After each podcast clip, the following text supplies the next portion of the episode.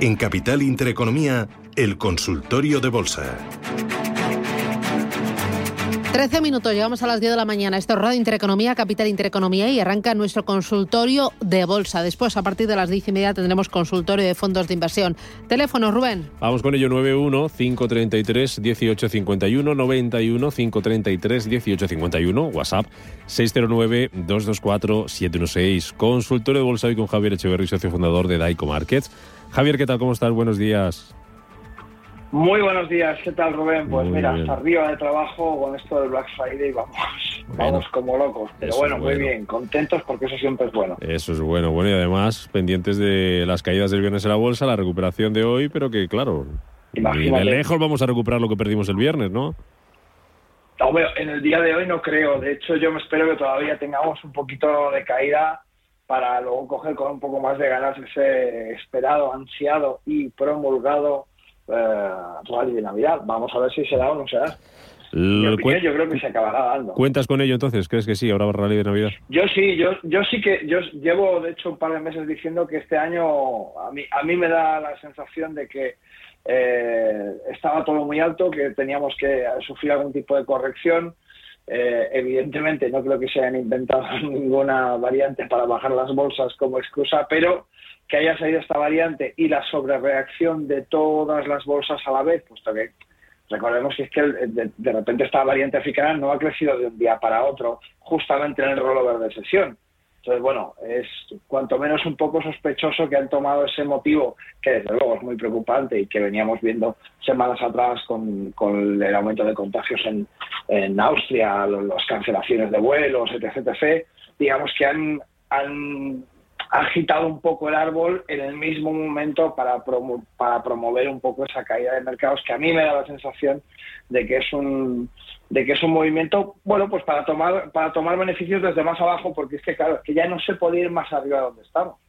Aunque llevamos mucho tiempo diciendo que no se puede crecer más eh, a golpe de estímulo y de compra de bonos y de compra de eh, y de estímulos económicos, pero bueno, pues eh, al final necesitamos, la, bolsa necesita siempre hacer correcciones para poder consolidar, para poder hacer ventas, para poder luego comprar más barato, porque si no sería inviable. Mm. Venga, vamos con las consultas de los oyentes. Si te parece, empezamos con un mensaje de audio. Hola, buenos días. Soy Laura. Quería saber eh, cómo ve el experto de hoy una entrada en Louis Vuitton eh, después de las caídas del viernes y cuál sería un buen punto. Muchas gracias. Luis Vuitton, Javier. Bueno, Luis Vuitton la seguimos hace tiempo y la hemos recomendado bastante.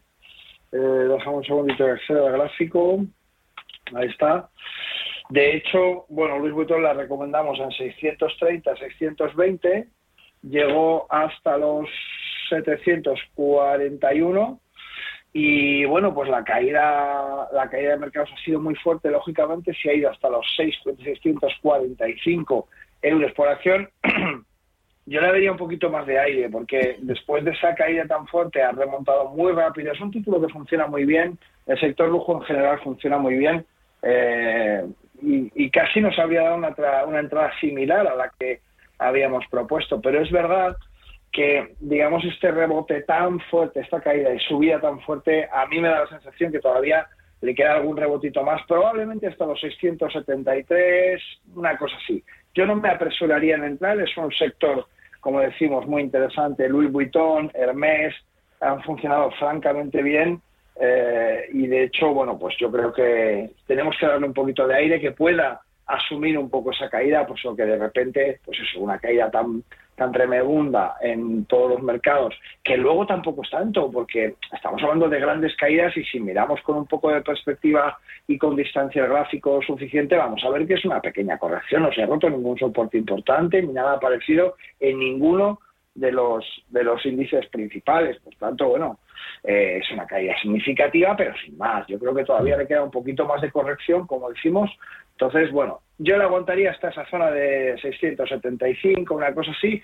Eh, ahora mismo está en 696. Dejemos lo que se mueva tranquilamente y a partir de ahí ya buscamos eh, puntos de entrada más concisos. Venga, otro audio. Hola, buenos días. Muchas gracias por su programa. Quería hacerle dos preguntas al analista. Una de ellas era, tengo acciones de Telefónica un poquito caras, 11 euros. Entonces, ahora ante el dividendo, ¿qué le parecería mejor? ¿Si cobrarlo en efectivo o cogerlo vía acciones? Y la segunda pregunta sería, ¿qué le parecería entrar ahora en ACS?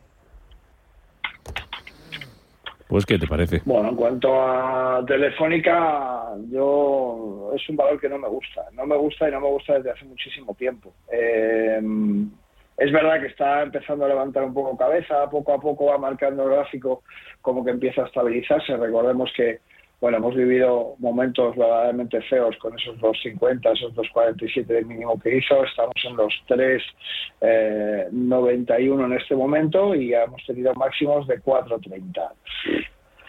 No me gusta, es un valor donde yo no estaría. Eh, lógicamente, nuestro oyente tiene eh, acciones por valor de 11 euros y, bueno, tiene que evaluar si el coste de oportunidad, el tiempo que va a estar esperando a que esas acciones suban, le merece la pena dependiendo de la cantidad que tenga depositada o no. Eh, y la, capacidad que tengamos de moverlo en otras cosas puede ser interesante o no. Yo, desde luego, el dividendo no lo cobraría en acciones, puesto que no me parece que haya que estar. Ya que está en una parte, pues no incremente la posición donde se encuentra. ¿Vale? Entonces ese dividendo sí que lo pediría en dinero. Luego, eh, en ACS, bueno, evidentemente tenemos una una, el inicio de una subida que se ha, se ha visto truncada, caído y está haciendo un doble suelo. Tenemos que tener cuidado. Es verdad que estamos un poco en tierra de nadie. Hay un pequeño doble suelo, como decimos, ahí en mitad de un canal lateral. Estamos con el RSI próximo a 30, estamos en 34 en este momento precisamente. Si confirma ese doble suelo y el, el RSI rebota en 30 y comienza a subir, entonces sí me lo podría plantear. ¿vale? Estaríamos hablando justamente de una entrada en torno a los 20.48, aproximadamente 20.50. ¿vale? Actualmente está cotizando en 21.11 y por tanto, bueno, pues eh, sobre esa zona quizá me lo podría plantear, pero no es una zona, no es un título que me llama especialmente la atención porque parece ser que ha rebotado la ascensión que tenía a corregir y está cambiando el sentido del impulso. Esto no quiere decir que cambie el sentido de la tendencia, pues la tendencia en principio todavía no ha cambiado, pero sí es cierto que, que está en un momento complicado. ¿vale? Si quiere entrar eh, con stop cerquita y con no una gran ponderación de su cartera. ¿vale? Mira, antes de irnos al boletín, Emilio de Madrid dice cómo ve una entrada en CaixaBank a estos precios. CaixaBank, vamos a verlo. Bueno, CaixaBank 2.29 actualmente, cotizando a 2.29, un gap importante, ha roto zona de doble suelo, cosa que no han hecho otros bancos como Bankinter, Santander o, o BBVA. Eh, yo no entraría, sinceramente. Me esperaría bien a un rebote en la zona de, de 2.13, si es que lo hubiera, si es que toma esa zona, eh, porque desde, desde el punto actual a 2.29 nos puede bajar perfectamente a 2.13. Parece que no es una gran distancia en cualquier caso, pero tenemos que darnos cuenta de que el, el, el número en el que cotiza es un número pequeñito, son 2 euros con 29 céntimos. Por tanto, 2 euros con 29 céntimos a 2 euros 13 sí que hay una variación importante en términos un poco porcentuales, ¿no? Entonces yo me aguantaría hasta esos 2.13 para ver si rebota ahí en esa zona y, entonces me lo planteo teniendo en cuenta otros indicadores técnicos. En principio, Pesaban no me parece una mala opción, pero es verdad que el gráfico no nos aporta ninguna zona interesante como para decir este es el punto exacto para entrar. Por el contrario, nos parece que puede seguir cayendo. Bueno, vámonos a las noticias y después volvemos, seguimos un ratito más en este consultorio. Mm, ¿Me cuentas a la vuelta, compartes con nuestros oyentes, Javier, algún valor que, o valores que te estén gustando ahora mismo, que sean una, una buena, buena opción, ¿vale? Estaba extrañado, digo, no me vas a poder sí, Sí, lo bueno se hace esperar, lo bueno se hace esperar. Ahora enseguida, después del boletín, vamos con ello. Hasta ahora. Hasta ahora.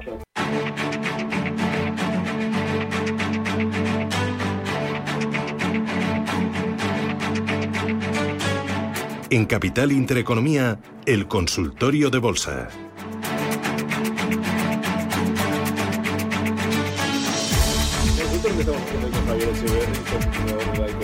Los teléfonos 915331851, el WhatsApp 609224716. Eh, Javier, eh, ¿vamos ya con los valores o lo dejamos para un poquito más adelante?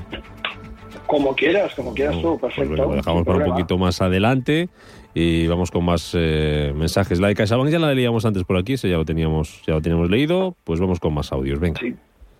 Hola, buenos días. Mire, quería comprar ArcelorMittal, pero estoy dudando de si sería mejor esta o BBV. Entonces, como ahora tengo liquidez, me gustaría que me los analizara y cuál de los dos eh, está mejor para comprar, para dejarlas para después de hasta final de año o un poquito más. ¿Qué me recomienda? Muchas gracias. Soy Tita. Chao. Hola, también me gustaría Bueno, que analizara. Nada, nada, adelante, Javier. Decíamos BBVA y ArcelorMittal. Bueno, están en un punto muy similar, ambos en doble suelo, ambos han rebotado.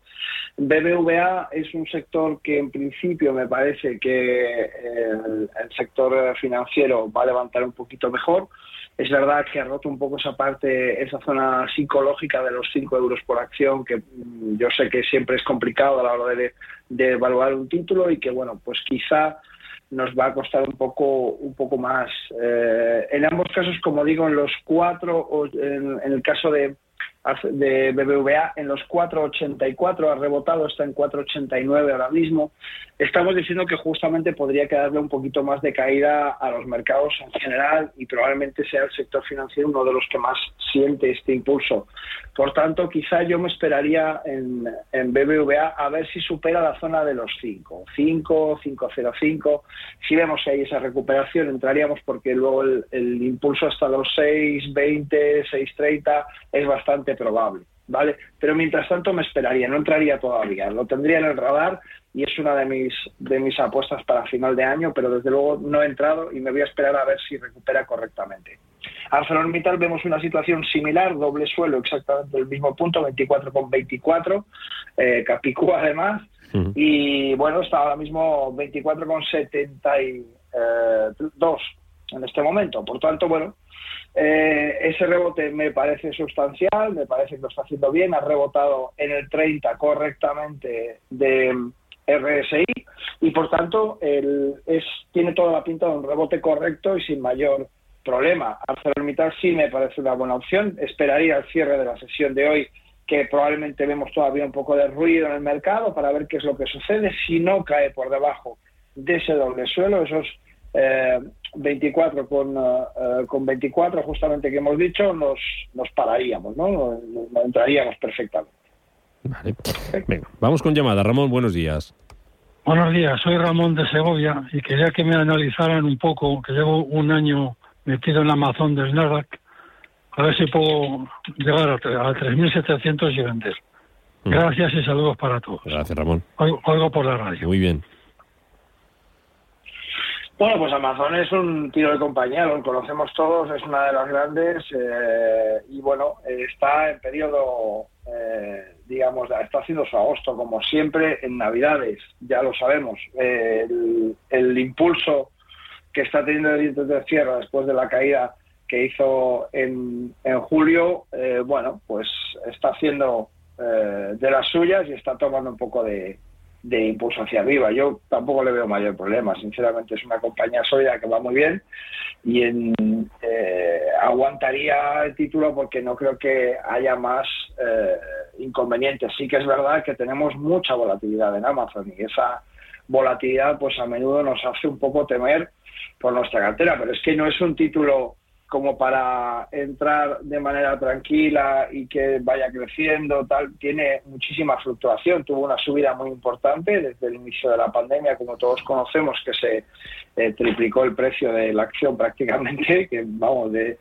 cotizar en los 1.200 eh, previamente, eh, nos fuimos a los 3.500, pues lógicamente toda esa toda esa subida eh, ahora se ha convertido en un canal lateral alcista. Estamos en la parte alta del canal. Eh, ¿Nos quedan caídas? Pues hombre, justamente en Navidad es probable que caiga todavía un poquito más por el impulso de los mercados, pero no creo que vaya a la parte más baja de ese canal. Por tanto, ahora mismo cotizando en 3.500, puede ser que nos llegue a la zona de 3.450, incluso un poquito más abajo, 3.378 aproximadamente. Podría ser, pero no me parece nada complicado, ¿vale? Lo que sí es que si yo estuviera ahora mismo pensando en entrar, no en el caso de este señor que ya está dentro, pero si estuviera pensando en entrar, buscaría una zona un poquito más baja, ¿vale? En torno a los 3.350, una cosa así, sería, sería mi punto de entrada. Incluso si viéramos correcciones más profundas en el mercado, aguantaría hasta los 3.175, que sería el lugar idóneo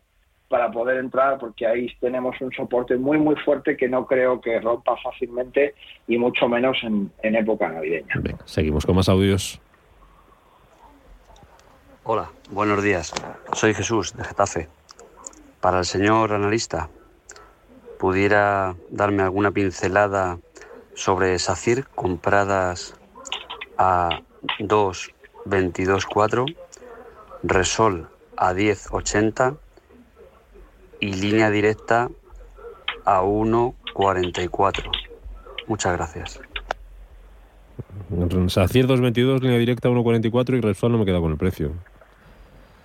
Yo tampoco me quedo con el precio de Repsol. si, nos escuchan, a, ver si, nos escuchan ahí por línea interna el precio de Repsol y, me lo cuentan. Y te lo, te lo recordamos con SACIR si quieres en línea directa. Venga, vamos, eh, en principio, vamos con SACIR y bueno, Safir la ha comprado a 2.22 decía. Sí. 2.22 es justamente la zona más alta en confluencia con el, con el máximo previo, ¿vale? Por tanto, no he esperado a ver si rompía o no rompía o qué es lo que hacía exactamente eh, el precio en 2.33. En 2.33 rompió ese máximo, no sé en qué momento habrá entrado, pero si si la ha cogido justamente debajo en 2.22 y está ahora mismo en 2.08, tenemos que tener en cuenta que tenemos un pequeño soportito en el 2.05, ¿vale? No es un soporte excesivamente fuerte y tampoco es algo excesivamente preocupante. Esa caída probablemente no nos lleve mucho más allá. Ahora sí tenemos que vigilar claramente eh, que no tenga una caída más fuerte desde, desde la zona de, vamos a trazar aquí bueno, aquí sería ya en 1.92 tendríamos, eh, tendríamos una zona complicada porque tendríamos una confluencia de la directriz alcista eh, de largo recorrido que lleva y justamente la zona de dilatación donde se ha quedado el mínimo. Esa confluencia de 1.92 sería el punto donde yo pensaría si entrar eh, y si estoy dentro pensaría si salir si rompe esa parte. ¿Vale? Por tanto, esa, esa zona, entendámoslo como una zona muy importante, 1,92, 1,95, 1,90, ese, esa franjita, tenemos que tenerla muy en cuenta. Si rompe hacia abajo esa parte, eh, nos vamos. Nos vamos porque no nos merece la pena estar ahí. Vale. Eh, Repsol. Eh, 10,80. Dime, dime. A 10,80. 10,80 con Repsol, correcto. Bueno, eh, la ha comprado un poco en tierra de nadie. Mm, el precio eh, es, de esto que te han avisado que Repsol estaba subiendo y que el petróleo estaba subiendo y cuando te has querido decidir se te ha pasado ya el momentum. Bueno, pues esta es la típica entrada que tiene toda la pinta de ser eso. Vale, está un poco en tierra de nadie, no hay ningún motivo para comprar ahí. Eh, y bueno, pues eh, ahora mismo, lógicamente, con, con el movimiento de, caída y recuperación del, del crudo y los, los países de la OPEP que andan un poco todavía decidiendo cómo van a manejar esta situación, pues eso se nos ha venido a los 9,90. Por debajo de 9.12 me preocuparía. Fuera de 9.12 no, porque el, crudo tiene que seguir subiendo, tiene la directriz eh, más importante justamente en esa zona y por tanto yo no me preocuparía excesivamente. Ahora es verdad que la entrada no ha sido la adecuada ni mucho menos eh, y si rompiera esos 9.12 entonces sí me saldría. Pero ya te digo que yo creo que hasta final de año eh, si la variante africana no pega excesivamente duro y no se cierran demasiados países, no tendría por qué haber mucho problema porque el incremento de transportes eh, en la época navideña para todo aquello, para todo aquel consumo que hacemos en, en los países desarrollados va a mantener la, demanda de crudo muy arriba. Mm. Por tanto, eh, me parece una cosa puntual. Mm, nos quedaría rápidamente en línea directa y terminamos con esos valores que nos tienes que contar. Sí, vamos a la línea directa entonces. A, esto era a 1.44, creo. 1.44, vale. 1.44, pues eh, bastante mejor, bastante mejor compradas y bueno, en principio línea directa. Eh, yo no le veo mayor problema. Es verdad que está haciendo un dibujo en el cual estamos justamente ahora mismo en el eh, 30,51, lo tenemos en 1,56. Si no rompe la zona de 1,54, que es donde tienes el doble suelo, vamos perfectamente. Por tanto, me, me cubriría hasta ahí. Una vez que rompa 1,54, 1,55, entonces ahí a lo mejor sí que me empiezo a, a, plantear salir, ¿vale? Mientras tanto, sin problema. Vale. Papel y boli, cuéntanos.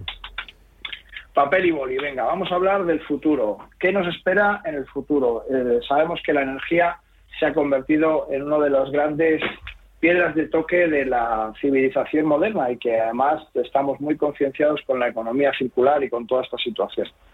Para mí yo creo que el sector eléctrico como tal está muy bien, pero nos va a dejar una cantidad de residuos para los cuales todavía no estamos preparados a la hora de reciclar todo ese litio de las baterías, toda esa situación, vamos a generar una cantidad de baterías brutales y creo que la apuesta va a ir más por la parte de hidrógeno verde ya te digo que yo estoy muy a favor de eso, creo que el 2022 va a tirar muy por ahí. Y si hablamos de hidrógeno verde, pues tenemos que hablar de Linde PLC. Linde PLC es una compañía que tiene 80 eh, plantas de electrolisis, que ya se dice pronto, 190 estaciones eh, de combustible de hidrógeno verde y ojo porque en julio del 2020 confirmó que iba, iba a crear la primera estación para trenes de pasajeros en Alemania con hidrógeno verde. ¿vale? Entonces hemos visto que el, inicio de obra se prevé para 2022, para inicios, para el primer tercio de 2022 y por tanto tenemos zonas muy interesantes de entrada. Ahora mismo está cotizando a 320, su máximo está en 340 y por tanto, bueno, yo le buscaría una zona de entrada más bajita, en torno a los 300 dólares por acción. Eh, cotiza la bolsa de Nueva York eh, y me parece que es una de las muy buenas apuestas. El gráfico es fantástico, es de los que nos gustan a los analistas, todo con sus dientecitos de serra, muy bien hecho, podemos jugar con las ondas de helio, con todo lo que se nos ocurra, todo sale bien en este gráfico. Por tanto, bueno, buscaríamos una zona en torno a esos 300 eh, dólares por acción, que me parece que puede ser muy, muy interesante. Pues nos quedamos con Linde como opción para entrar. Javier Echeverri, Daico Márquez, la semana que viene más. Cuídate mucho. Fenomenal, muchas gracias. Igualmente, buen negocio, buen día.